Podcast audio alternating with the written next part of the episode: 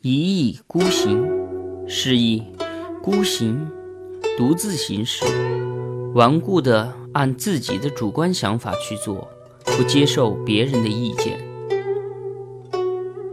赵禹和张汤是汉景帝时的两个大臣。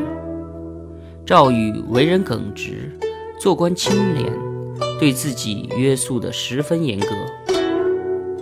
入朝当官以后，他为自己约法三章：一是遣散家中的门客，不再听他们的闲言碎语；二是断绝与亲密朋友的来往，尽量少受他们的人情影响；三是婉言谢绝公卿大夫的邀请，不与他们往来应酬。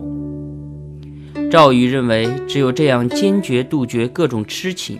才能不受其他因素的影响，孤立行一意，也就是不听别人怎么说，始终坚持按自己的意愿去做，公正地处理各种事务。张汤为人奸猾，愿意巴结权贵，与长安的许多富人、商人关系密切。张汤还十分能言善辩，得到景帝的赏识。很快晋升为御史大夫。一次，景帝召集群臣商议与匈奴和亲的事情，博士狄山主张和亲。这时，张汤站出来蛮横地攻击狄山：“你真是个迂腐之人，简直无知到了极点。”狄山回击说：“我是愚忠，你是诈忠，我早就看出你是一个狡诈的小人了。”张汤是景帝的宠臣，如今被人辱骂，这还得了？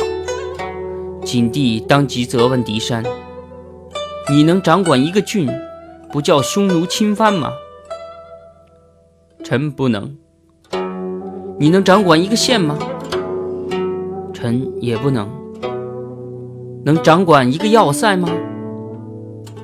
狄山知道再强辩下去没有好处，就说了句。臣能。于是景帝马上传旨，叫狄山到边境的一个关口去防守要塞。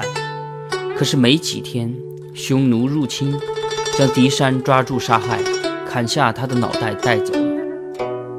这件事使群臣震惊，大家对张汤更加畏惧了。张汤认为有景帝庇护，越发为所欲为。渐渐激起了民愤，一些官吏联名上书景帝，揭露了张汤的许多坏事。